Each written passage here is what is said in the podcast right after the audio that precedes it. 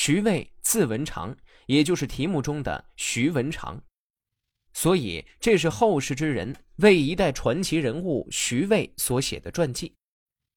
徐文长是明嘉靖至万历年间著名的文学艺术家，自幼就颇有才名，当时还有神童的美誉，但只考上一个秀才，以后屡试不秀。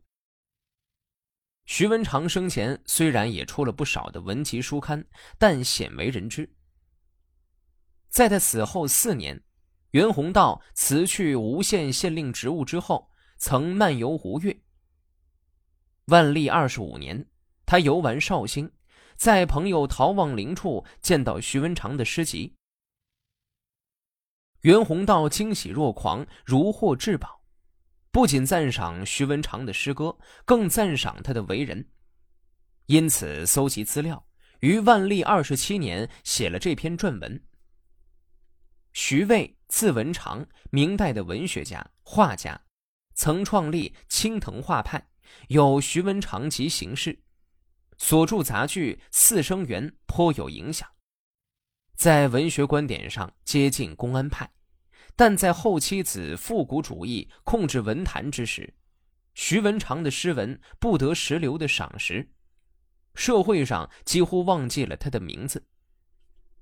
正在这时，袁宏道为徐文长立传，使这位遗忘的人物显明于世。袁宏道是明代文学反对复古运动的主将，他既反对前后妻子模拟秦汉古文。亦反对唐顺之、归有光模拟唐宋古文，认为文章与时代有着密切的关系。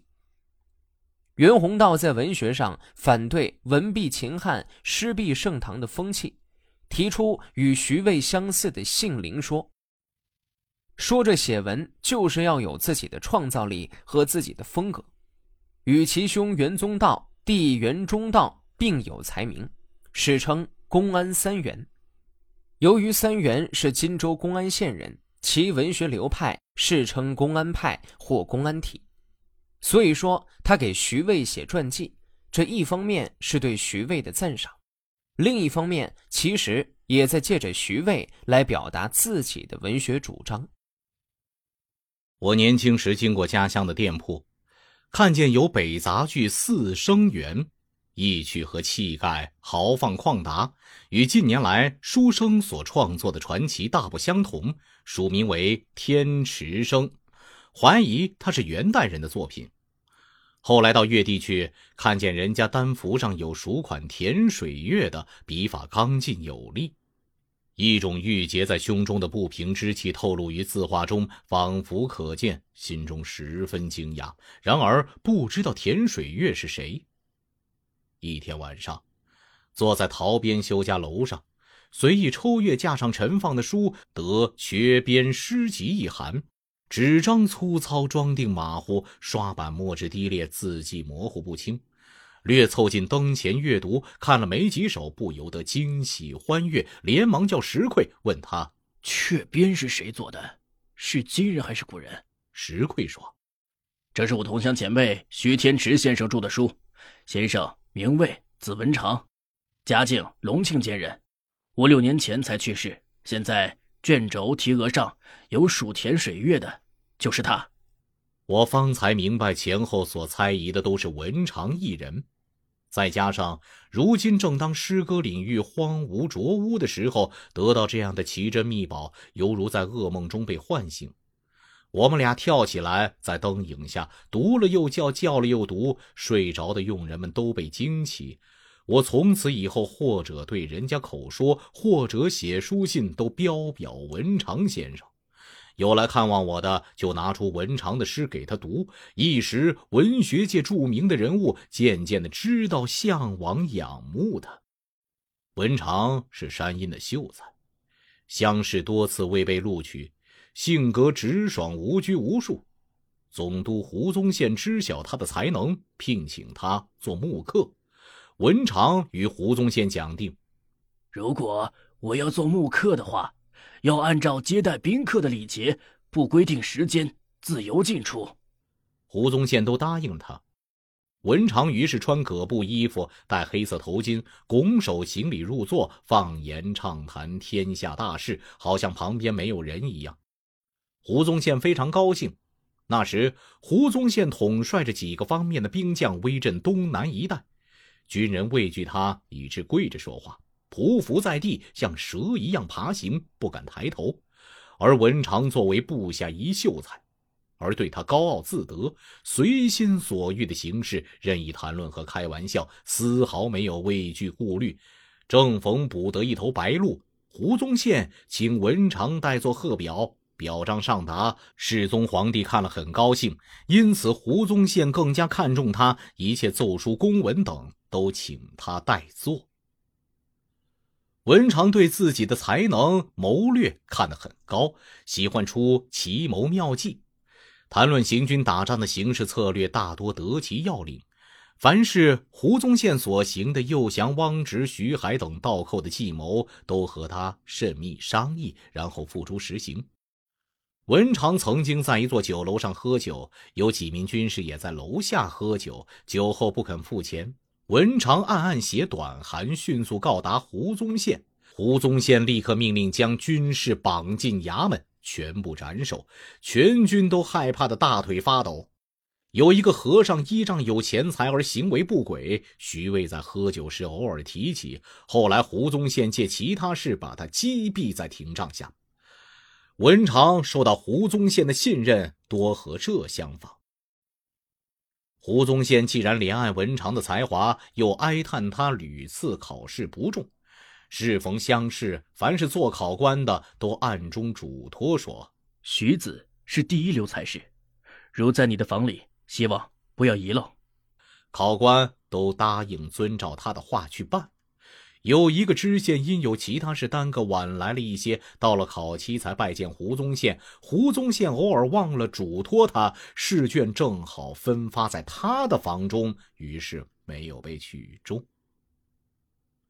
文长既然科场失利，不为士官所取，于是纵意于饮酒，尽情的游山玩水，旅行于齐鲁、燕赵一带，便利北方沙漠地区。他所见到的奔腾横亘的高山，呼啸汹涌的海水，弥漫遮天的黄沙，变幻不测的云彩，尖啸怒嚎的狂风，仰面倒地的大树，身躯幽静的山谷，繁华浮凑的都市，各种各样的人物与鸟，一切令人惊讶的形状，逐一在他的诗中表达出来。他的胸中又有一股磨灭不了的锐气，以及英雄茫然失路、无处可以安身的悲愤，导致他所做的诗又像生气，又像喜笑，好像水流过峡谷而发出巨大的声响，好像种子发芽出土无声无息，好像寡妇在晚上啼哭哀哀欲绝，好像游子做客他乡寒夜而起。当他放纵心意，犹如平坦的田野一望千里；偶尔幽深峭拔，好像秋天坟地里的鬼魂啾啾私语。文长眼界奇高，以为千古文人皆不足道，在当时诗坛上独树一帜。